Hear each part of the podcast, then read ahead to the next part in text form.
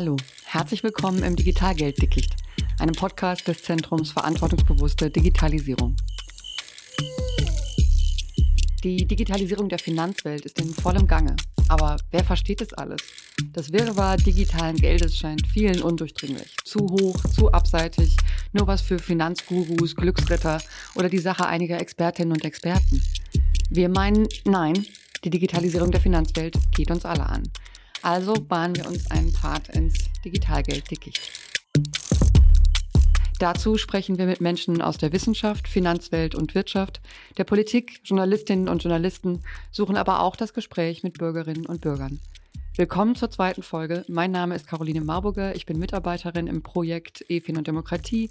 Schön, dass Sie zu uns gefunden haben. In der ersten Staffel widmen wir uns der Einführung eines digitalen Zentralbankgeldes, dem digitalen Euro. Die Europäische Zentralbank und die EU eruieren diese Möglichkeit bzw. bereiten dessen Einführung vor. Erwartet wird sie frühestens 2026, vielleicht auch deutlich später. Was digitales Zentralbankgeld ist, kann und soll, ist nicht sofort leicht nachvollziehbar, aber Meinungen gibt es scheinbar viele. Einige glauben, der digitale Euro würde sicher floppen, sei unnötig. Andere sorgen sich um eine weitere Verringerung der Bargeldnutzung. Gemunkelt wird gar von der endgültigen Abschaffung des Bargeldes. Die einen fürchten eine Übermacht der EZB, die anderen stärkere Überwachung.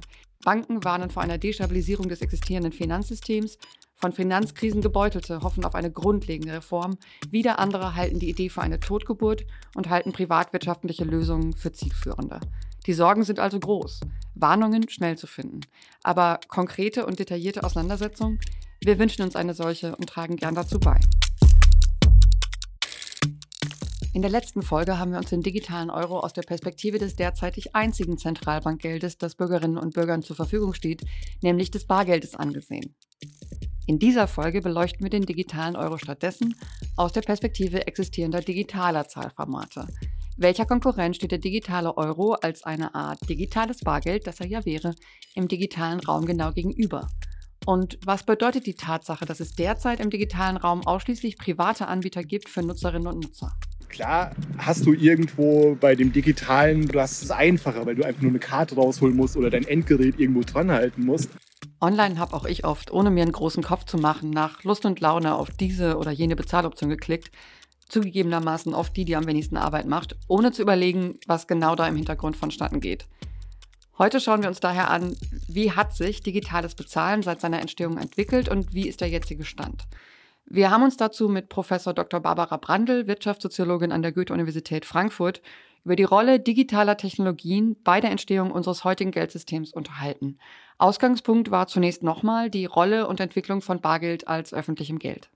Wenn wir Bargeld haben, handelt es sich um eine staatliche Infrastruktur. Der Staat stellt Bargeld bereit. Das ist historisch sehr spannend. Im Mittelalter war es ein großes Problem, genug kleine Münzen herzustellen. Deswegen gab es immer zu wenig Münzen. Und erst als es industrielle Technologien gibt, um Münzen herzustellen, wird es möglich. Jetzt können Nationalstaaten überhaupt genug Geld, Münzen, Scheine für ihr Territorium bereitstellen. Es ist eine staatliche Technologie, die alle Bürgerinnen Bürger einbindet in ein Wirtschaftssystem. Und hier geht es tatsächlich um die Bezahlung von all dem, was wir täglich brauchen. Also wenn wir in den Supermarkt gehen und unsere Lebensmittel kaufen, es geht um den Kauf dieser Dinge.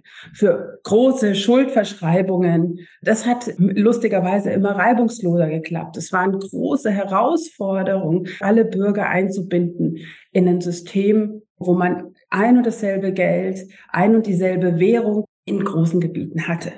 Und der Staat stellt hierfür öffentliche Infrastruktur bereit. Geld ist also zum Teil ein öffentliches Gut, ein wenig wie unser Nah- und Fernverkehr oder unsere Medienlandschaft. Aber wie die Medienlandschaft auch, das System hat öffentlich-rechtliche Sender, aber eben auch private. Und im Finanzwesen sind die beiden eng verwoben. Das analoge Geldsystem umfasst Zentralbanken, die Bargeld, öffentliches Geld produzieren und ausgeben, und Geschäftsbanken, die privates Geld handhaben die wiederum Bürgerinnen und Bürgern qua Bankautomat Zugriff auf öffentliches Geld, Bargeld, gewähren. Im modernen Staat ist das Geldsystem eine Art privat-öffentliche Partnerschaft, denn physisches Bargeld, also öffentliches Geld, hat seine Grenzen. Da kommen Banken ins Spiel. Und im 20. Jahrhundert mit digitalen Optionen erweitert sich das System noch mehr. Wenn es ein bisschen teurer wird, ist es jetzt nicht super praktisch. Deswegen gab es schon schnell Bestrebungen, das irgendwie bargeldlos zu machen. Und jetzt ist das Interessante, jetzt kommen private Akteure mit rein. Es ist keine staatliche Infrastruktur mehr. Bargeld ist super ähm, inklusiv, also es kostet nichts. Jeder muss Bargeld annehmen, jedes Geschäft. Es ist gesetzlich verankert. Das ist bei Kreditkarten oder bei allen bargeldlosen Zahlungen nicht mehr der Fall. Also erstens, es kostet für Sie unterschiedlich viel, bargeldlose Systeme zu benutzen, ob Sie viel Geld oder wenig haben. Und sie können einfach ausgeschlossen werden, vor allem in den USA. In Europa haben wir da noch restriktivere Regelungen. Die Kreditkarte ist ja die erste Zahlungstechnologie, die das Zahlungsverhalten von Bürgerinnen und Bürgern digitalisiert. Wie kommt es dazu und wie entwickelt sich dann die Rolle der Anbieter? Wenn wir uns das historisch anschauen, beginnt es in den USA in den 50er Jahren damit, dass eine Mittelschicht entsteht, die eine Nachfrage nach Kredit hat, also nach Konsumentinnenkredit. Und jetzt fällt sozusagen im Zahlungsverkehr fallen zwei Funktionen zusammen, nämlich Kredit und Zahlung, aber von privaten Akteuren. Am Anfang waren es vor allem Vereinigungen von Banken. Also die Banken haben sich zusammengetan und Mastercard, Visa Card, die zwei wichtigsten Kreditkartenfirmen entstehen so als Vereinigungen von Banken. Kann man sich vorstellen, dass da sehr viele Standardisierungsprobleme auftraten, aber das gelang eben dadurch, weil es Verbindungen von Banken waren. Bargeldloses Zahlen wird immer wichtiger und diese privaten Akteure lösen sich dann irgendwann von den Banken ab. Anfang der 2000er Jahre werden es Aktiengesellschaften. Mastercard, Visa Card werden jetzt Aktiengesellschaften. Und vor, sagen wir 1970, 1980 waren Kreditkartenschulden eigentlich nicht vorhanden. Jetzt in den USA hat jeder durchschnittlich Schulden von 5.500 Euro auf der Kreditkarte. Also es ist eine enorme Ausweitung der Kreditkartenschulden, die entstehen im Bezahlvorgang. Und es ist eine Ablösung, die staatliche Infrastruktur, Bargeld wird abgelöst von einer privaten Infrastruktur, Kartenzahlungen. Die Kreditkarte ist inzwischen ja nur noch ein digitales Zahlungsmittel und nicht mal mehr das populärste. Warum lohnt sich dennoch ein Blick auf seine Entwicklung? Visa und Mastercard, die zwei großen Kreditkartenfirmen, weiten sich Anfang der 2000er auf zwei Ebenen extrem aus. Das eine ist global. Es ist dann nicht mehr nur eine Infrastruktur, die in USA für den nordamerikanischen Markt hergestellt wird, sondern 2001 kauft Mastercard Europay und Visa kauft zwei europäische Kreditkartenanbieter auf, weitet sich also global aus sind sehr mächtige Player. Also sie bieten global Infrastruktur an im Bezahlsystem, aber sie weiten sich auch aus, was wir Financial Inclusion nennen. Also die Inklusion von Leuten, die kein Konto, keinen Zugang zu Finanzdienstleistungen hatten. Und das könnte man irgendwie als Erfolgsgeschichte sehen. Denn vor zehn Jahren hatten ungefähr 20 Prozent irgendeinen Money-Account. Jetzt sind es 35 Prozent. Ich muss die Zahlen nochmal nachschauen. Also es ist eine enorme Erfolgsgeschichte, aber sehr oft zu dem Preis, dass Leute, die eigentlich nicht kreditwürdig sind, wo man Angst hat, die zahlen möglicherweise ihren Kredit nicht zurück, die werden integriert in den Finanzmarkt, aber sehr oft zu schlechten Bedingungen. Die kriegen vielleicht ihre Kreditkarte, aber zahlen dafür sehr viel mehr, zahlen für ihre Debitkarten sehr viel höhere Gebühren.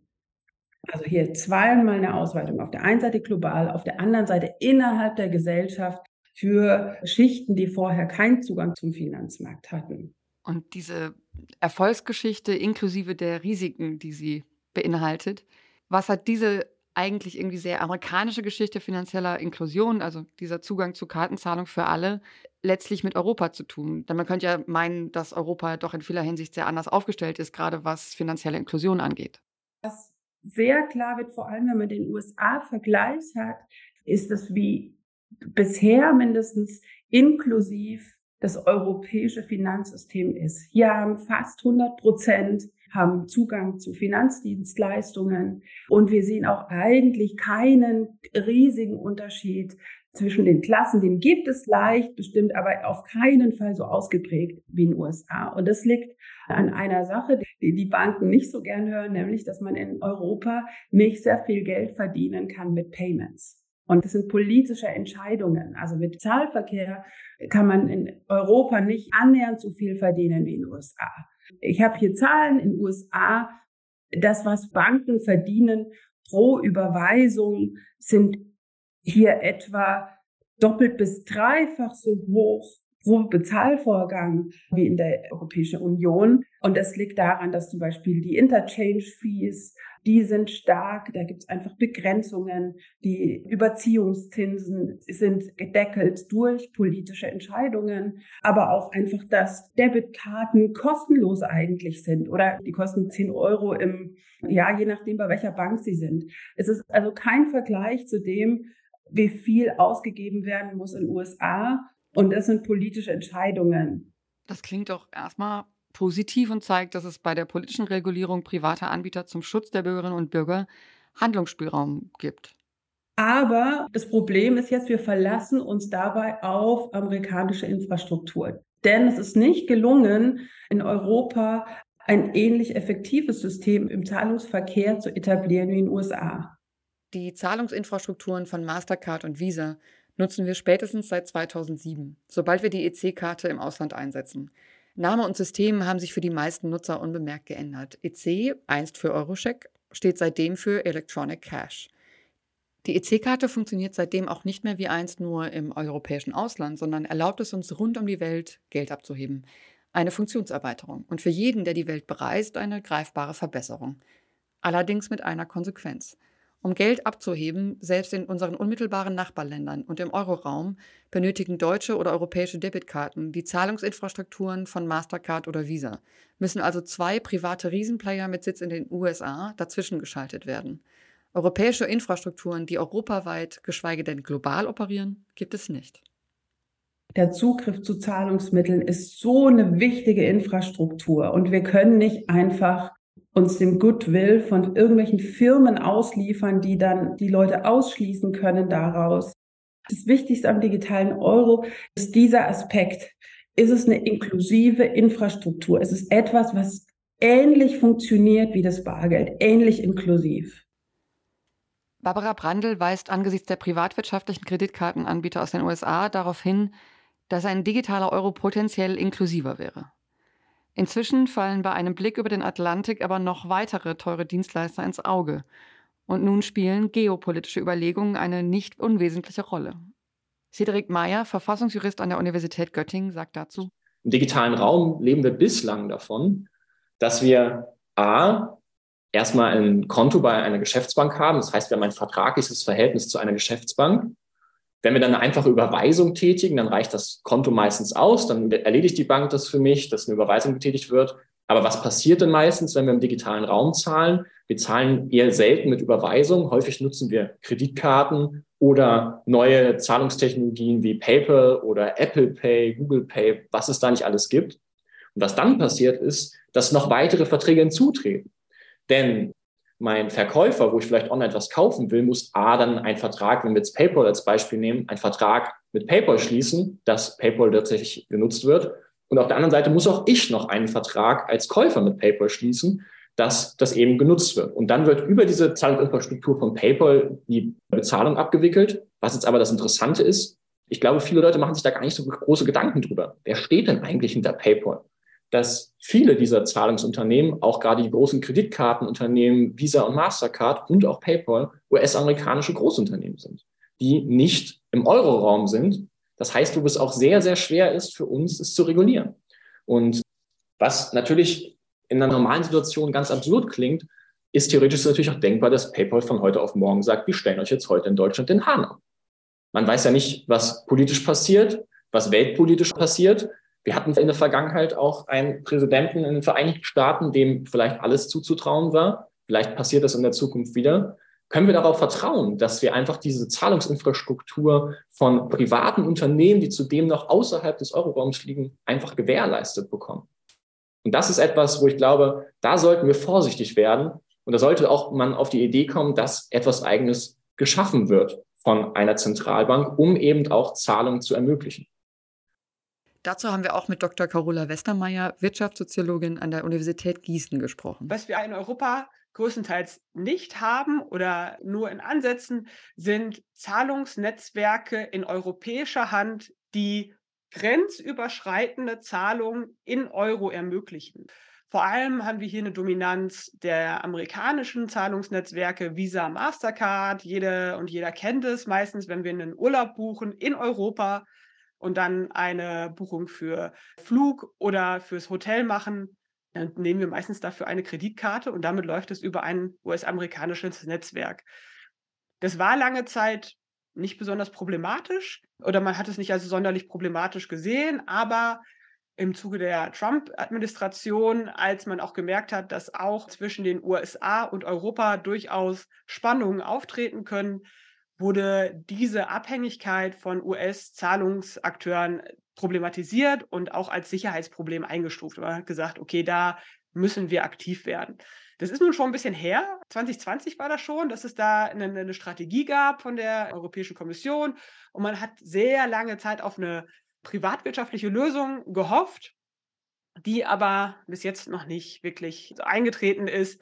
Und das war auch ein Grund, nicht der einzige, aber auch ein Grund für die EZB sicherlich nochmal den digitalen Euro intensiver zu untersuchen und sich zu überlegen, ob der eingeführt werden soll. Bei einem anderen Vortrag auf der Republika, dem Festival für die digitale Gesellschaft in Berlin, das 23 unter dem Motto Cash stand, erklärte sie im Rahmen unseres Projektes weiter. Das Motiv einer europäischen Zahlungsinfrastruktur ist ein genuin europäisches Motiv. Aber andere Zentralbanken in kleinen und großen Ländern haben andere Motive, das zu tun. Und sicherlich gibt es hier auch so ein bisschen Angst zwischen den Zentralbanken. Und da geht es natürlich auch so ein bisschen um China, die sicherlich momentan die prominenteste Zentralbankwährung schon im Einsatz haben, den digitalen Yuan. Hier gibt es sozusagen die Befürchtung, okay, was ist, wenn es denen gelingt oder wenn es irgendwelchen anderen Staaten da draußen gelingt, eine sehr gute, sehr praktikable, günstige Zahlungsinfrastruktur und digitale Zentralbankwährung aufzusetzen, die dann auch in anderen Regionen und Ländern genutzt wird. Das sieht man als Bedrohung für die europäische Souveränität, der Zahlungssouveränität und der Geldsouveränität. Und deswegen hat man auch hier einen Grund gesehen, auch da wiederum aktiv zu werden, um da zumindest mitzumischen und sich dagegen auch in gewisser Weise zu wappnen. Der digitale Euro soll also die europäische Souveränität und Unabhängigkeit sichern. Er soll die Abhängigkeit von privaten Global Playern, die nicht in der EU ansässig sind, verringern. Zugleich soll er die Selbstständigkeit gegenüber Großmächten und Gegnern auch dann erhöhen, wenn deren digitale Währungen sich ausbreiten oder wenn sich globale Konflikte verschärfen und die EU außenpolitisch in Bedrängnis gerät. Trotzdem werden selbst diese Punkte, dieses Mehr an Unabhängigkeit und die Absicherung, die häufig als ein Vorteil des digitalen Euro gepriesen werden, kritisch gesehen. Der Ökonom Peter Bofinger sagte zum Beispiel in einem Interview mit der Süddeutschen Zeitung, Europa brauche etwas ganz anderes als den digitalen Euro. Es brauche eine Zahlungsautobahn, wie sie die Amerikaner haben. Und Europäer seien bei deren Nutzung abhängig davon, dass die amerikanische Infrastruktur für uns offen gehalten werde. Ohne dies nutze uns auch ein digitaler Euro nichts. Der sei nämlich, um im Bild zu bleiben, keine Autobahn, sondern bloß das Auto. Die Lösung sei hingegen ein eigenes Zahlungssystem für Europa, das aber genauso gut private Banken aufbauen könnten. Das müsse nicht die EZB übernehmen. Dazu nochmal Wirtschaftssoziologin Barbara Brandl. Seit Jahrzehnten versucht die europäischen Banken irgendeine Konkurrenz zu Visa und Mastercard hinzukriegen und schaffen es nie. Alle Banken müssen mitmachen und seit Jahrzehnten schaffen sie es nicht. Es gab mehrere Versuche und jetzt die EZB sagt, okay, wenn ihr das nicht hinkriegt, liebe Banken, dann versuchen wir euch jetzt eine öffentliche Lösung anzubieten. Ihre Kollegin Carola Westermeier, die uns bereits das internationale CBDC-Wettrennen und die europäische Perspektive darauf erklärt hat, sagt zu europäischen Zahlungsautobahnen. In den Niederlanden oder auch in Belgien gibt es zum Beispiel sehr gute nationale Lösungen für Online-Zahlungen. Da ist zum Beispiel PayPal gar nicht so weit verbreitet, sondern da gibt es sehr, sehr gute nationale Zahlungslösungen. In Deutschland hat sich da keine Lösung so durchgesetzt wie eben PayPal und deswegen ist zum Beispiel diese Problematik, wieder auch hier von einem nicht-europäischen Akteur abhängig zu sein, in Deutschland viel relevanter als in anderen Ländern. Einzelne EU-Länder wie eben Belgien oder die Niederlande bieten also auf nationaler Ebene weit genutzte eigene Zahlungsinfrastrukturen an. Die aber natürlich beim grenzübergreifenden Zahlen auch keine Lösung mehr sind. Dennoch kann man es im Moment für die Mehrzahl der EU-Staaten so sagen. Der digitale Euro ist eine, wenn auch nicht die notwendigerweise einzige Antwort auf das Problem europäischer Abhängigkeit von nicht-europäischen Zahlungsinfrastrukturen und für grenzübergreifenden Zahlungsverkehr innerhalb der EU. Auch hierfür wäre wiederum eine private Lösung denkbar, allerdings eine europäische. Sie ist von der sogenannten European Payment Initiative, einem Zusammenschluss europäischer Zahlungsdienstleister und Banken, auch beabsichtigt. Es kommt aber nur schleppend voran. Anfängliche Mitglieder haben sich zurückgezogen, der Prozess gestaltet sich schwierig und eine entsprechende Zahlungsinfrastruktur ist derzeit Zukunftsmusik. In dieser Autobahnsache verspricht der digitale Euro einen Beschleunigungseffekt. Privatwirtschaftliche Lösungen könnten andocken. Aber selbst wenn konkurrenzfähige private Infrastrukturen eher gefunden würden, blieben im digitalen Raum für europäische Bürgerinnen und Bürger nach wie vor ausschließlich private Optionen, keine öffentlichen. Das öffentlich-private Zusammenspiel, das unser analoges Finanzwesen auszeichnet und so meinen einige stabil macht, gäbe es im digitalen Raum weiterhin nicht. Es gibt zwei Punkte, die private Anbieter, gerade die außereuropäischen, derzeit nicht gewährleisten einen guten Schutz der Privatsphäre und die Inklusion auch benachteiligter oder finanzschwacher Gruppen. Beides typische Qualitäten des öffentlichen Geldes, des Bargeldes. Das hatten wir schon in der letzten Folge angerissen. Bei Zahlungen im digitalen Raum liefern wir stets sensible Daten ab an Privatunternehmen, Banken, die immerhin europäischen Regularien unterliegen und an Zahlungsanbieter außerhalb Europas. Passanten sagten uns dazu. Beim Bezahlen verlasse ich mich letztendlich auf die Zahlungsdienstleister, die sowas online anbieten, PayPal oder auch Mastercard oder was auch immer, oder Apple Pay. Ich mache mir da jetzt keine Riesengedanken um, um meine Daten, weil ich einfach denke, dass man sowieso da nie die Kontrolle drüber haben wird, die man vielleicht gerne hätte, so wie es beim eigenen Geldbeutel vor, vor dem Internet vielleicht der Fall war. Und von daher muss man das vielleicht auch ein bisschen liberaler sehen. Ja, wenn es nicht anders geht, dann werde ich so lange mit Bargeld bezahlen, wie mir das möglich ist. Ansonsten werde ich eine andere Möglichkeit finden. Die gibt es ja irgendwie immer, wenn man kreativ ist, damit man nicht alles auf meinen Kontoauszügen sieht. Ja? Ich möchte das einfach nicht. Carola Westermeier. Ich finde es tatsächlich nicht unrelevant, darüber nachzudenken, wie man seine eigenen Zahlungsprozesse gestaltet, weil eben, wenn man sich deutlich macht oder bewusst macht, wie viele Daten eben mit Zahlungsprozessen verbunden sind oder was allein der eigene Kontoauszug, die eigene Zahlungshistorie über einen aussagen könnte, dann ist schon sehr schnell klar, das ist sehr, sehr aussagekräftig. Und wir sehen es auch, dass Zahlungsdaten auch relevant werden. Etwa in den USA waren das jetzt Fälle, wenn es um Schwangerschaftsabbrüche geht, dass dann nachvollzogen wurde, zum Beispiel, wann ein Schwangerschaftstest gekauft wurde und solche Fragen. Also ich sage meinen Studentinnen schon durchaus, sie sollten sich sehr, sehr gut überlegen, wenn sie Schwangerschaftstests kaufen oder andere Mittel eben, die in diesen Bereich gehen, dass sie das vielleicht lieber bar zahlen. So, das muss man sich klar machen, dass es da Datenspuren gibt. Das heißt nicht, dass die immer gegeneinander verwendet werden, aber sie sind da. Und ich glaube, da gibt es eine viel, viel größere Awareness, wenn es darum geht, um Social Media, um andere Sachen im digitalen Raum, wie da Datenspuren hinterlegt werden und gespeichert werden. Im Bereich Zahlungsdaten ist da sehr, sehr wenig Wissen vorhanden, dass da Daten produziert werden mit den Zahlungen. Und die sind auch aussagekräftig. Also nicht ganz umsonst ist deswegen die Auswertung von Zahlungsdaten ein zentrales Mittel bei der Kriminalitätsbekämpfung. Das hat seine Gründe. Wenn man da in dem Bereich ein bisschen sensibilisiert wird, ja, dann überlegt man sich natürlich, okay, es gibt verschiedene Akteure in dem Bereich der Zahlungsmöglichkeiten. Zahlungsabwicklung ist ein Geschäft, ja, es gibt den Payment-Markt und da gibt es verschiedene Geschäftsmodelle.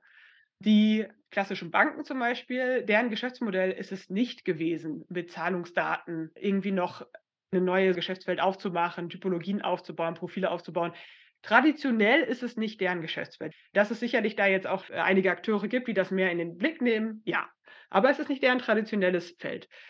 Es gibt aber einige eher natürlich digitale Akteure, die das mehr in den Vordergrund stellen, die von vornherein mitgedacht haben, wie sie Daten auswerten können und wie sie diese Daten eben auch nochmal monetarisieren können. Und sich darüber so ein bisschen Gedanken zu machen und vielleicht auch zu überlegen, was bezahle ich wie, ist eine Sache, die sich Verbraucherinnen und Verbraucher schon mal kurz überlegen sollten. Und da sind wir eigentlich auch schon wieder bei für mich einem nicht ganz unrelevanten Aspekt des digitalen Euros und das ist natürlich der der Privatsphäre. Weil wenn wir uns überlegen, okay, immer mehr können wir nur noch über elektronische Wege bezahlen, dann ist es meiner Meinung nach geboten, dass wir da auch die Möglichkeit haben, das anonym zu tun. Wenn wir irgendwann vielleicht im ländlichen Raum oder wo auch immer nur noch die Möglichkeit haben, über Online-Apotheken zu bestellen oder auch andere Sachen, die wirklich sehr, sehr privat sind, nur noch online zu bestellen, dann sollten wir die Möglichkeit haben, das anonym zu bezahlen. Das ist für mich ein wirklich öffentliches Gut und ein wirklich wichtiges Gut. Das wäre sozusagen mein Votum für eine wirkliche, ja, einen wirklichen Nutzen des digitalen Euros. Der Verordnungsentwurf der Europäischen Kommission von Juni 2023 sagt dazu, Zitat. Der digitale Euro wird so gestaltet, dass die Verarbeitung personenbezogener Daten durch Zahlungsdienstleister und die Europäische Zentralbank auf das für das reibungslose Funktionieren des digitalen Euro erforderliche Maß beschränkt wird. Der digitale Euro wird offline verfügbar sein, mit einem Maß an Privatsphäre gegenüber den Zahlungsdienstleistern, das mit dem für Abhebungen von Banknoten an Geldautomaten und die Nutzung von Bargeld vergleichbar ist. Die Abwicklung von Transaktionen in digitalen Euro wird so gestaltet, dass weder die Europäische Zentralbank noch die nationalen Zentralbanken die Daten einem identifizierten oder identifizierbaren Nutzer des digitalen Euro zuordnen können. Zitat Ende. Fest steht, EZB und Bundesbank sollen über keine personenbezogenen Daten verfügen. Bei Offline-Zahlungen soll ein sehr hohes Maß an Privatsphäre gewährleistet werden. Bei Online-Zahlungen würden Zahlungsdienstleister Daten so erheben wie bei anderen Online-Zahlungen auch. Aber kann ich stets zwischen Offline- und Online-Bezahlungen wählen? Hat die Offline-Zahlung wiederum Beschränkungen? Zum Beispiel die Zahlung für Medikamente in einer Online-Apotheke. Wäre die dann mit einem digitalen Euro anonymer, als wenn ich mit Kreditkarte, PayPal oder Apple Pay bezahle? Nun auch im europäischen Ausland scheinbar schon, aber wäre sie zum Beispiel anonymer als jetzt bei der Zahlung mit der EC-Karte im Moment? Diese Fragen sind derzeit im Juli 2023 offen. Ein weiteres mögliches Versprechen des digitalen Euro, Inklusion, also niedrigschwelliger Zugang für alle. Wenn wir eine Infrastruktur im Zahlungsverkehr haben wollen, die möglichst inklusiv ist, dann müssen wir hier eine öffentliche Lösung bereitstellen. Öffentliches Geld würde, so der Gedanke, auch finanzschwachen Personen im digitalen Raum Zugang zu Zahlungsoptionen verschaffen, beziehungsweise einzelne Personen oder Gruppen vor dem Ausschluss aus dem System schützen. Gemäß dem Entwurf der Europäischen Kommission soll der digitale Euro universellen und kostenlosen Zugang zu grundlegenden Diensten der Zahlung in digitalen Euro anbieten. Denn im digitalen Raum können Ausschlusskriterien greifen. Wenn man in Skandinavien ist, wird eigentlich nur mit der Karte bezahlt. Man findet kaum jemanden, der in Bar bezahlt, kommt sich da schon ein bisschen so außen vor, wenn man sein Geld zückt, ein Portemonnaie hat und so. Jeder hat ja nur so ein kleines Ding, wo die Karten reinpassen. Die Frage ist also, ob alle eine entsprechende Technologie haben und nutzen können und wollen. Denn freiwillig soll die Nutzung natürlich auch bleiben. Ich hatte beispielsweise bis vor relativ kurzem keine Kreditkarte. Als Freiberuflerin hatte mir meine Bank keine zugestanden, denn ein regelmäßiges Einkommen konnte ich nicht vorweisen. Aus Perspektive der Bank nachvollziehbar und gut, wozu brauche ich schon eine Kreditkarte, dachte ich. Aber wegen einer prekären Einkommenssituation hatte ich diese Bezahloption erstmal nicht. Aber zum Beispiel bei einigen Online-Zahlungen, beispielsweise bei Flugtickets, war es lange nur möglich, qua Kreditkarte zu zahlen. Überweisung ging nicht. Ich konnte mir online kein Ticket kaufen. Letztlich war ich dann darauf angewiesen, dass jemand bei diesen oft nicht ganz kleinen Zahlungen aushilft. Immer ein bisschen beschämend. Zur Not hätte ich eben ins Reisebüro gemusst, hätte aber gegebenenfalls mehr zahlen müssen. Das macht deutlich, erstens, Zahlungsoptionen müssen bereitstehen. Und zweitens, man muss sie wählen können. Hätte es eine öffentliche und gesetzlich festgelegte Bezahloption im digitalen Raum gegeben, hätte ich an dieser Stelle nicht aufgeben müssen oder Hilfe gebraucht.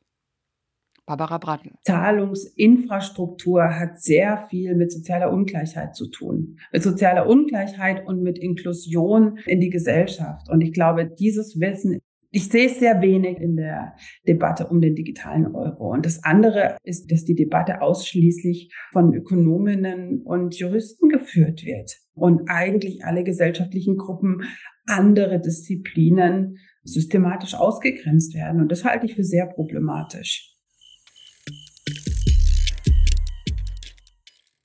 Wir fassen zusammen. Der Blick in die Welt digitalen Bezahlens führt uns zu PayPal, Google Pay und Visa und anderen Global Playern in den USA.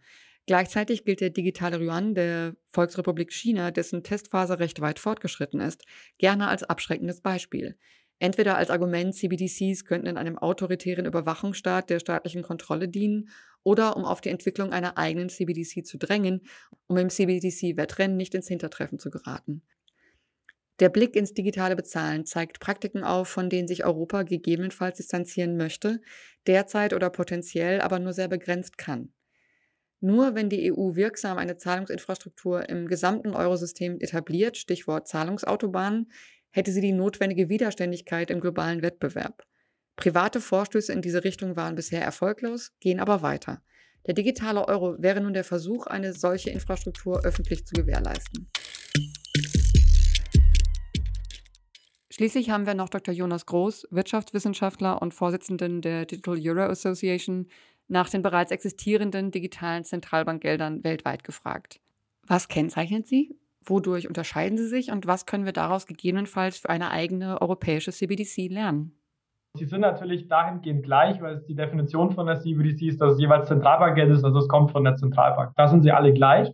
Ansonsten würde ich aber sagen, dass die extrem, extrem unterschiedlich sind. Wenn wir uns zum Beispiel jetzt Schwellen- und Entwicklungsländer anschauen, sei es jetzt Bahamas, Nigeria, es gibt auch noch eine Ostkaribik, auch Jamaika hat eine CBDC gelauncht, sind natürlich sehr kleine Jurisdiktionen und die wollen damit typischerweise auch soziale Probleme bekämpfen, sei es hinsichtlich finanzieller Inklusion oder Kosten für grenzüberschreitende Zahlungen, Zahlungsverkehrseffizienz. Also das sind auch Punkte, wo ich sage, und das sehe ich einen direkten Vorteil. Also muss ich sagen, das sind Probleme, die es da gibt und die kann man sich auch anders adressieren, aber ein legitimer Weg, das zu adressieren, sind CBDCs.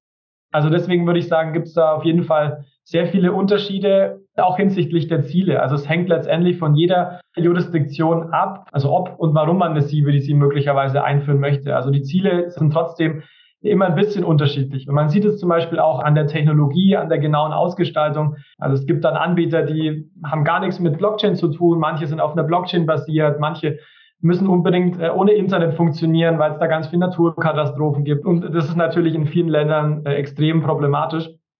Und deswegen sind die auf jeden Fall sehr unterschiedlich äh, in der Form, wie sie heute verbreitet sind. Und deswegen ist es auch so schwierig, irgendwie für die Eurozone valide Aussagen abzuleiten, weil auch die Eurozone ist wieder anders als die anderen Länder, wo es vielleicht CBDCs schon gibt oder wo die schon länger ausprobiert werden.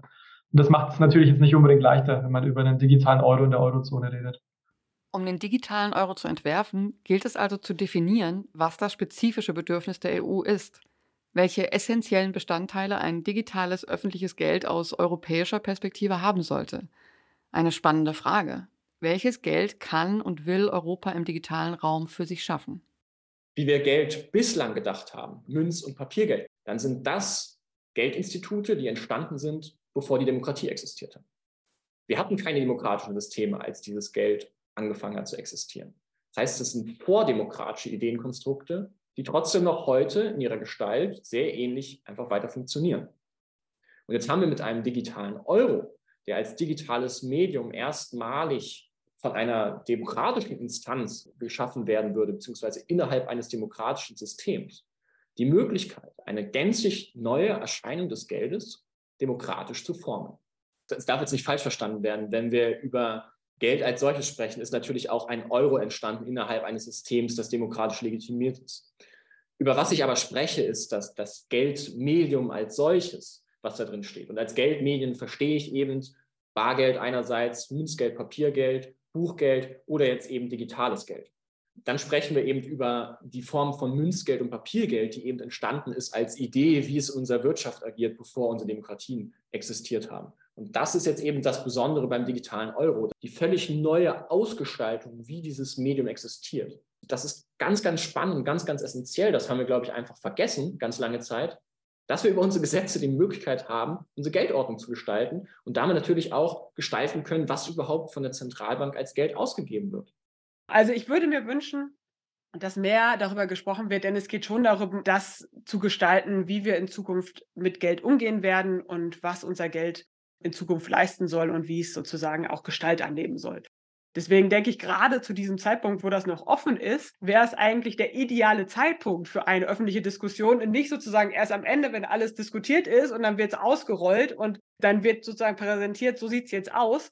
Und so richtig ändern kann man dann nichts mehr. Das ist dann der falsche Zeitpunkt, sondern jetzt wäre der Zeitpunkt, eine öffentliche Debatte zu initiieren. Und da sehe ich nicht nur die EZB in der Pflicht, sondern eben auch politische Institutionen, ja, also nationale politische Institutionen, die sich der Sache auch wirklich annehmen und ihre Gestaltungsräume auch wahrnehmen, da Rückmeldungen zu geben und natürlich auch ein bisschen die Zivilgesellschaft, sich zu überlegen, was ist wirklich eine Verbraucherinnenperspektive da drauf und das auch vielleicht mehr in den Diskurs einzubringen. Also ich sage mal so, ich habe das Gefühl, dass es nie genug Education und Austausch gibt. Ich glaube, dass jetzt die nächsten Jahre, bis so eine Einführung kommt, extrem viel diskutiert wird und diskutiert werden muss, weil bislang haben sich schon viele Diskussionen äh, meines Verständnisses nach eher so hinter verschlossenen Türen äh, abgespielt. Das wird natürlich jetzt Teil des politischen Prozesses, wirklich ganz klar zu sagen, okay, wir wollen das so und so, als Lobbygruppe vielleicht äh, oder auch als Land, als Zentralbank vielleicht auch. Also ich habe das Gefühl, dass man da jetzt immer konkreter wird, was man will und was man nicht haben will. Es ist ein Thema, was uns alle beschäftigen wird. Man kann das jetzt mögen oder nicht. Ich persönlich bin der Auffassung, auch wenn noch nichts entschieden ist, dass der digitale Euro kommt. Das heißt dann, der wird automatisch für alle schon mal zur Verfügung stehen und er wird sicherlich auch dann nicht morgen wieder verschwinden. Also das heißt, es wird schon so eine Art ja, Fundament für die nächsten Jahrzehnte eigentlich im Zahlungsverkehr gelegt. Und da sollten schon meiner Meinung nach eigentlich alle Stakeholder irgendwie involviert sein weil es natürlich eine sehr, sehr weitreichende Entscheidung an, an der Stelle auch ist und uns noch viele Jahre und Jahrzehnte auch beschäftigen wird. Als CBDC-Projekt der EU unterliegt der digitale Euro einem politischen Gestaltungsprozess, was die öffentliche und breite Debatte im Idealfall einschließt. Was braucht es, um am Ende etwas zu bekommen, das den europäischen Bedürfnissen und Wünschen entspricht? Der Tenor unserer Gesprächspartnerinnen und Gesprächspartner es braucht den Beitrag von Expertinnen und Experten diverser Disziplinen, das Engagement aller Parteien. Wichtig ist vor allem aber, dass es für Bürgerinnen und Bürger möglich ist, nachzuvollziehen, was bei Zahlungen passiert. Statt Verdächtigungen und vagen Ängsten mehr Informationen und Debatte. Menschen müssen sich ein Urteil darüber bilden können, welche Zahlungsform sie warum wählen und bevorzugen. Und Bürgerinnen und Bürger sollten informiert mitgestalten, wie das Bargeld 2.0 bzw. dieses öffentliche digitale Geld aussehen soll. Soweit für heute zur Verortung eines digitalen Euro innerhalb der digitalen und somit globalen Bezahllandschaft. In der kommenden Folge werden wir uns damit befassen, was die Einführung und Entwicklung von Kryptowährungen bzw. Kryptowerten in den letzten 15 Jahren, deren innovatives und auch Störpotenzial mit der Entwicklung von digitalem Zentralbankgeld zu tun hat. Mehr Infos zu unseren Gästen, mit denen wir diese Gespräche schon im März und April diesen Jahres aufgezeichnet haben, zu Beiträgen oder Texten, die in dieser Folge erwähnt worden sind, finden Sie wie immer in den Show Notes. Weitere Infos zum Thema gibt es außerdem auf unserer Webseite www.efin- und-demokratie.de und auf unserem EFIN-Blog auf der Seite www.cvdi.de. Wenn Sie Fragen haben oder uns Ihre Sichtweise mitteilen wollen, senden Sie uns gerne eine Mail an efin.cvdi.de. Und bei Interesse folgen Sie uns auch gerne auf Twitter oder Mastodon. Unser Dank geht nun von Herzen an unsere Gesprächsgäste Barbara Brandl von der Universität Frankfurt, Carola Westermeier von der Universität Gießen, Cedric Meyer von der Universität Göttingen und Jonas Groß von der Digital Euro Association. Und herzlichen Dank auch an die Passanten, die so freundlich waren, mit uns zu reden. Und Ihnen herzlichen Dank fürs Zuhören. Bis dahin, machen Sie es gut. Tschüss.